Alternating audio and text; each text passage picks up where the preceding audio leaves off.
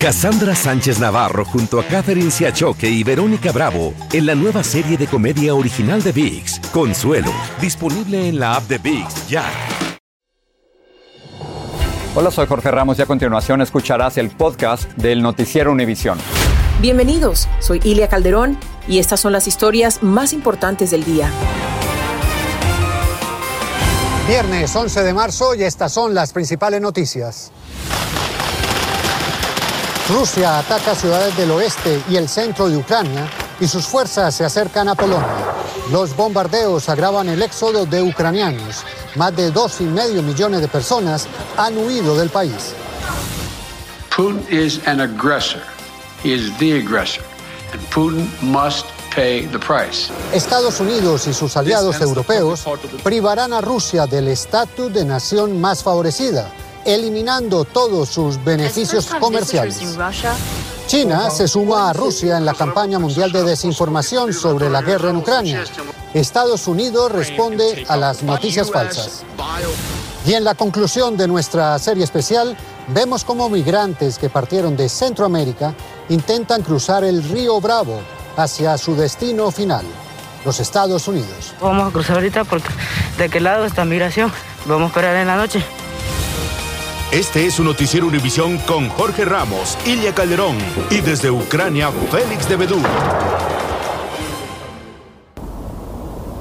Hola, ¿qué tal? Les saluda de nuevo Félix de Bedú, esta vez desde el Paseo de la Libertad en Leópolis, cuando Rusia ha incrementado sus bombardeos, en esta ocasión en el oeste y el centro del país, cada vez más cerca a la línea con Polonia. Y de otro lado, una estructura, una caravana de tanques sigue avanzando hacia Kiev.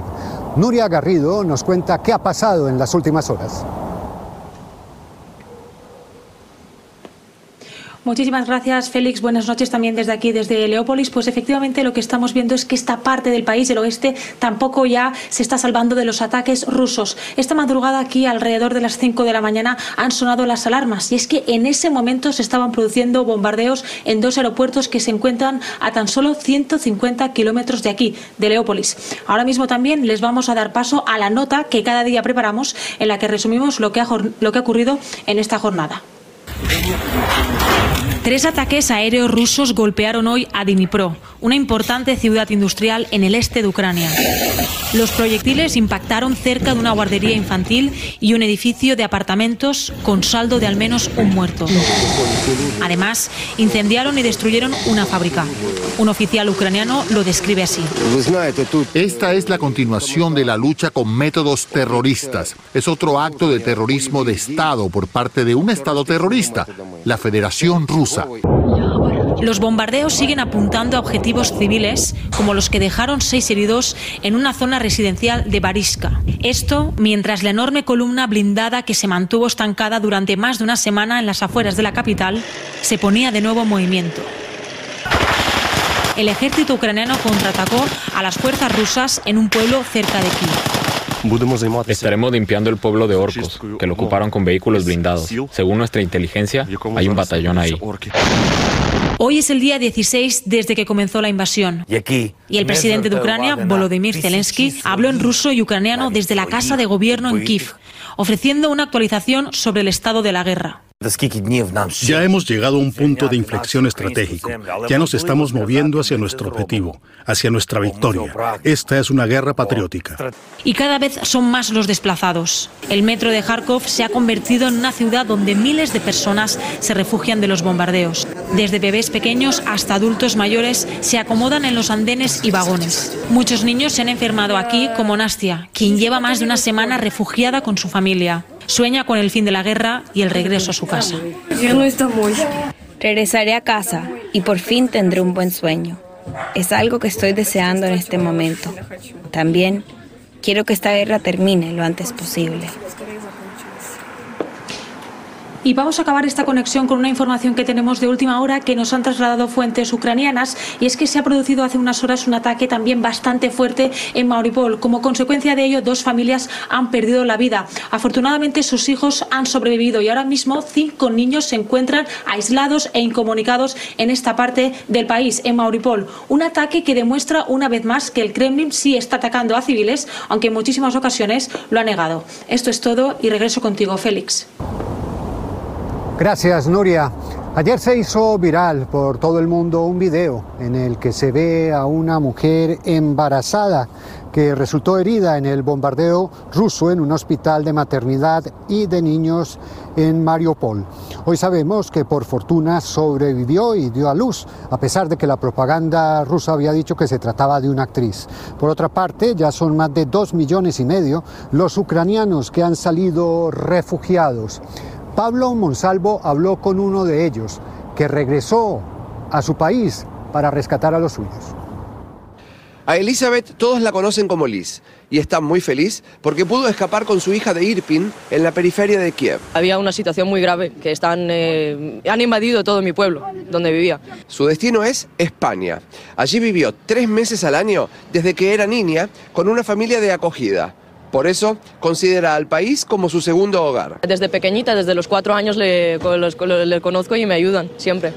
Y así como hay gente que necesita ayuda, hay otros que ofrecen su tiempo al servicio de los más vulnerables, como Iván, quien es ucraniano, pero vive fuera de su país desde hace décadas. Ahora se vino de inmediato a la frontera polaca para ayudar llevando gente en su auto hasta la estación de tren o a donde sea necesario. Voy a quedarse aquí hasta que puedo, hasta que aguanto, porque la primera cosa, no físicamente para mí, moralmente difícil.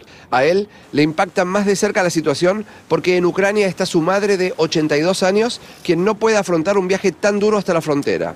Una mujer que sobrevivió, cuenta, la dictadura de Stalin, el accidente de Chernobyl y ahora esta invasión. Pero más lo preocupan las generaciones futuras. Ayer, por ejemplo, estuvo el día para mí de los niños. Niños de 4 o 6 meses, más muchos niños. He hecho ocho viajes, ida vuelta, ocho veces, medio cargo aquí, da siete a nueve personas. En su auto recibe a los niños con caramelos y registra en su libreta la historia de cada uno de ellos. Con la nueva embestida contra el oeste de Ucrania se prevé la situación aquí empeorará notablemente, porque justamente allí se protegían quienes no querían abandonar su país y estaban huyendo del este, que era la zona más atacada. Pero ahora muchísima de esa gente se decidirá a cruzar la frontera y colapsará esta zona. Regreso contigo, Félix. Gracias, Pablo. Y mientras hay un campo de batalla acá en Ucrania, hay otra guerra económica a nivel mundial y las mayores consecuencias las está sufriendo Rusia. En las últimas horas las sanciones se siguen intensificando, lo que está generando una enorme preocupación para el pueblo ruso y para las autoridades económicas de ese país. Claudia Uceda nos da más detalles. El presidente Joe Biden volvió a castigar a Rusia. Putin is an aggressor. Putin es el agresor y Putin debe de pagar un precio, sostuvo. Biden pidió mayores aranceles a las importaciones provenientes de ese país y así busca suspender las relaciones normales de comercio con Rusia. No puede el país, en este caso Rusia, eh, eh, quejarse ante las Naciones Unidas o ante la Organización Internacional del Comercio de que lo están discriminando. Biden también anunció que prohibirá las importaciones de caviar, vodka y diamantes, lo que según la Casa Blanca le quitaría a Rusia unos mil millones de dólares en ganancias. El pedido debe aprobarlo el Congreso y se espera prospere. Los países de la G7 y la Unión Europea también tomarán las mismas medidas. Putin dice que hasta el momento las sanciones lo han beneficiado. Está mintiendo Estamos viendo, por ejemplo, que hay una fila eh, en, McDonald's para comprar la última hamburguesa. Estamos viendo que una buena cantidad de corporaciones están, se están saliendo de Rusia. El impacto para el consumidor estadounidense sería mínimo. Sale más caro para el consumidor norteamericano, pero es muy poca el, el comercio, pero a la economía rusa le pega porque no puede exportar también se anunció una orden ejecutiva que prohíbe la exportación de productos lujosos a Rusia con la intención de presionar a los oligarcas de ese país cercanos a Putin. Y sobre una posible guerra mundial, Biden fue claro.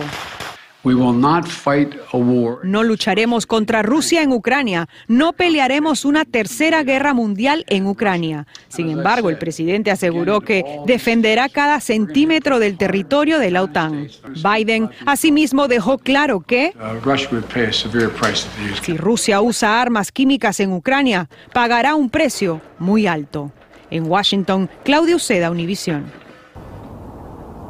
Siempre se ha dicho que en las guerras la primera víctima es la verdad y esta no iba a ser la excepción. Es más, se ha intensificado por todo lo que tiene que ver con la manipulación de redes sociales y demás. Y uno de los temas que ahora está en discusión y que hace parte de una guerra de propaganda es el de la supuesta posibilidad de utilizar armas químicas aquí, en Ucrania. Rusia acusa a Ucrania, Ucrania acusa a Rusia de una bandera falsa y ahora aparece China en este juego, como nos cuenta Lourdes del Río. Rusia está librando una guerra de desinformación tan poderosa que ya no se limita a sus medios oficiales de propaganda, sino que ha invadido también las redes sociales. Su campaña principal se ha concentrado en difundir que el Pentágono está financiando laboratorios de armas biológicas y químicas en Ucrania, algo que Estados Unidos ha negado vehementemente. Una retórica cada vez más preocupante que puede interpretarse como que, una vez más, Moscú proyecta sobre los demás lo que ha pretendido hacer todo el tiempo. Expertos aseguran que esta teoría de conspiración rusa puede ser muy peligrosa. Cuando empiezan ahora a hablar de armas químicas, yo creo que están preparando el terreno como un pretexto para decir por qué ellos, si, ellos usan, si los rusos usan las armas químicas después, poder tener un pretexto que Estados Unidos estaba preparando este tipo de usos en laboratorios con los ucranianos. En otras palabras, sería allanar el camino para utilizar la teoría de legítima defensa. Pero Rusia no está sola en estos esfuerzos. China se ha convertido en una especie de eco de estas teorías de conspiración y de la manipulación de información que sale de Rusia a diario. Especialmente en comunicación han, sido, han apoyado mucho a los rusos, lo que no quieren estar a favor de una guerra, etcétera, pero, pero han sido, no han sido neutrales en este, en este eh, conflicto. La asociación entre los dos países autoritarios que hace semanas dijeron que sus lazos no tenían límites parece destinada a enturbiar la reputación de Estados Unidos y de la propia Ucrania. Pero no se trataría solo de China. Irán está apoyando a Rusia. Um, Corea del Norte está apoyando a Rusia. También Cuba y Venezuela son amigos uh, de los rusos, entonces ellos están uh, haciendo campañas similares pero muy pequeños. Por su parte, YouTube anunció que está bloqueando todos los canales rusos pertenecientes al Estado a nivel mundial dentro de su plataforma con carácter inmediato. En Miami, Florida, Lourdes del Río, Univisión. Patricia, por ahora es todo desde aquí, desde Leópolis. Más adelante volvemos con una migración muy particular que también se está dando aquí. Gracias, Félix. Claro que sí, vamos a otras noticias y más adelante regresamos contigo. ¿Qué buscaba el gobierno de Estados Unidos en su reciente reunión con Nicolás Maduro en Caracas? León Krause se lo preguntó al periodista venezolano Moisés Nay. Hay una vieja máxima de las relaciones internacionales, de la, de la, política, que dice que los países no tienen amigos, los países tienen intereses y está en el interés de Estados Unidos de alejar a Maduro de, Putin y de ver cómo pueden aprovechar las reservas de Venezuela, que son las más grandes del mundo. Eh, pero en todo caso, la dificultad de avanzar en, este campo va a ser muy ardua porque el petróleo venezolano no es de fácil acceso en vista de la destrucción que hubo de toda la capacidad. Eh, y alejar a Maduro de Putin va a ser también muy complicado. Más sobre Ucrania y la conversación de León Krause con el senador Cory Booker este domingo en Al Al volver, la prueba de paciencia y resistencia que enfrentan muchos inmigrantes en el último tramo para cruzar hacia Estados Unidos. Y nada diplomática fue la respuesta del presidente mexicano a los diputados europeos que criticaron a su gobierno por no garantizar la seguridad de los periodistas. Y también visitaremos al dueño de este café en Ucrania que en medio de la guerra lucha por mantener con vida a decenas de mascotas. Cassandra Sánchez Navarro junto a Catherine Siachoque y Verónica Bravo en la nueva serie de comedia original de VIX, Consuelo, disponible en la app de VIX ya. Sigue este podcast en las redes sociales de Univision Noticias y déjanos tus comentarios. En el último capítulo de nuestra serie especial sobre inmigración, hoy nos vamos hasta Piedras Negras, en México, por donde continúa el cruce de miles de migrantes en familia, en grupos o solos, y esto ocurre de día y de noche. A través del testimonio de estas personas desesperadas, Pedro Ultreras nos muestra los peligros que enfrentan y los retos que deben superar para entrar al país y pedir asilo. Empieza a caer la noche en la frontera de Piedras Negras, México, y por las calles aparecen grupitos de migrantes en un constante ir y venir por el centro de la ciudad. Algunos acaban de ser deportados de Estados Unidos, otros se preparan para intentar cruzar de manera ilegal. ¿Y por qué se deciden pasar esta hora? Porque es más seguro. Durante el día, el cruce de migrantes es igual o peor que de noche. Dios va con nosotros. Cargados de fe, estos migrantes caminaban apresurados entre los árboles, a la orilla del río Bravo, en las afueras de Piedras Negras, México. En nombre del Señor, yo confío en Él que me va a llevar. Su intención era cruzar a Estados Unidos burlando a las autoridades migratorias. Vamos a cruzar ahorita porque de qué lado está migración. Vamos a esperar en la noche. Cargaban agua y comida. Sabían que podrían pasar días caminando. En otra parte del río, otros migrantes se entregaban a la patrulla fronteriza para pedir asilo. Aquí en la frontera de Piedras Negras hay varios puntos como este donde los migrantes siguen pasando en grupos considerables y se aprecia por la cantidad de artículos que dejan a su paso, como ropa, zapatos, entre otras cosas, del lado mexicano y también cuando cruzan en el lado estadounidense. Sin embargo, al centroamericano lo regresan a México casi de inmediato. A los hondureños no los quieren ahí. A nadie. Por eso muchos están intentando entrar por el monte, pero es difícil, nos dijo este padre hondureño que viaja con su pequeña hija. A él lo han detenido varias veces. Ya he cruzado cuatro veces y las cuatro veces han sido fallidas porque pues, siempre me agarran.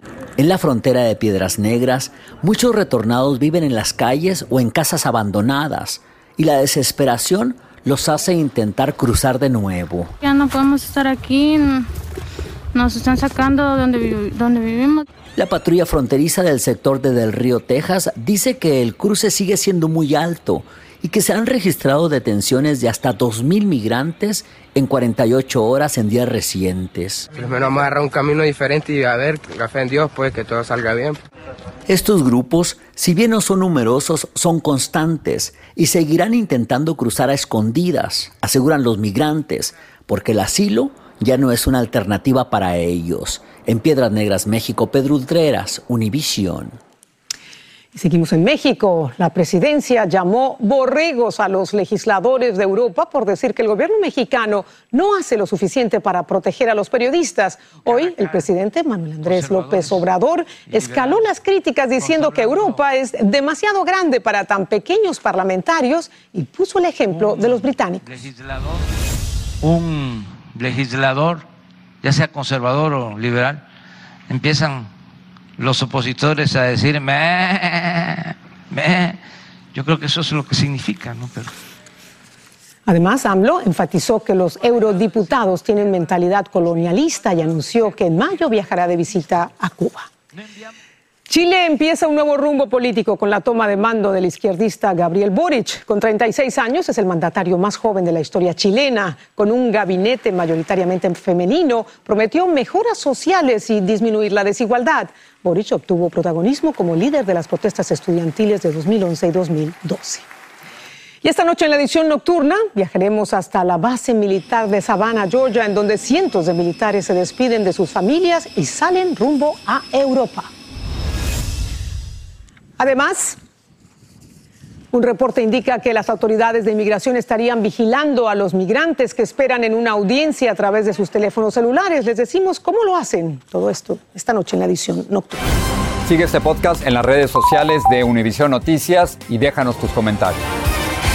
¿Quién pensaría que un turista que llegó a Ucrania hace unos años esté ahora dispuesto a empuñar las armas para hacerle frente a la invasión rusa? Aumenta la presencia de personas armadas que tratan de detener el paso de inmigrantes en la frontera. Grupos de milicias y vigilantes buscan apoyo mientras crece la tensión en el área. Y jóvenes se enfrentan en guerras de palabras, humor, agilidad mental y esperanzas de ser famosos. El auge del movimiento rap en México. Aquí y ahora, este domingo a las 7 de la noche, 6 en el centro, así que acompáñenme junto a Ilia Calderón. Y ahora regresamos con Félix a Leópolis, en Ucrania. Félix, te escuchamos. Gracias, Patricia. Seguramente todos ustedes han visto en medio de las imágenes del éxodo que se está viviendo cómo muchas familias se van con sus animales de compañía. Pues bien, aquí encontramos a un hombre que se va a quedar se queda porque tiene un negocio donde los gatos son sus socios y él dice que pase lo que pase, no se va.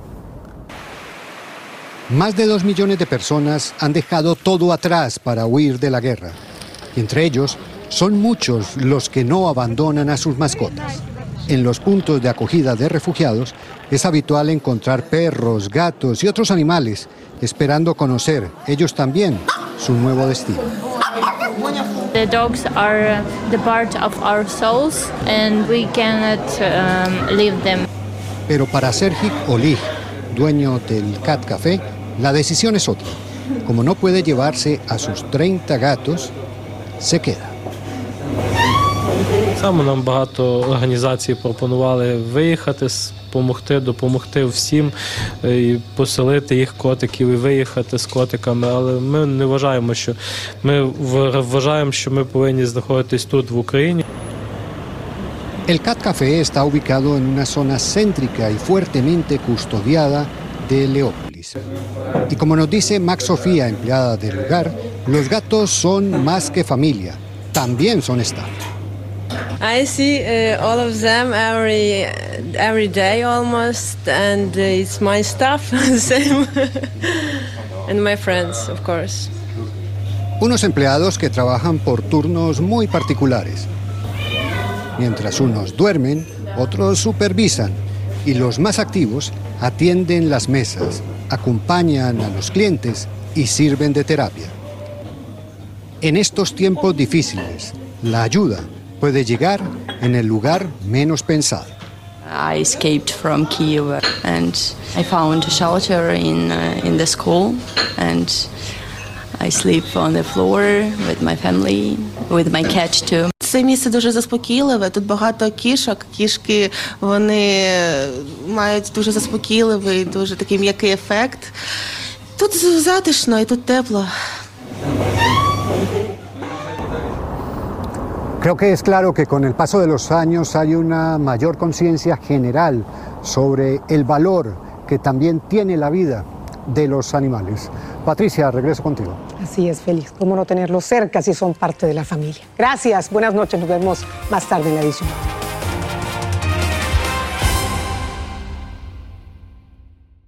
Cassandra Sánchez Navarro junto a Catherine Siachoque y Verónica Bravo en la nueva serie de comedia original de VIX, Consuelo, disponible en la app de VIX ya.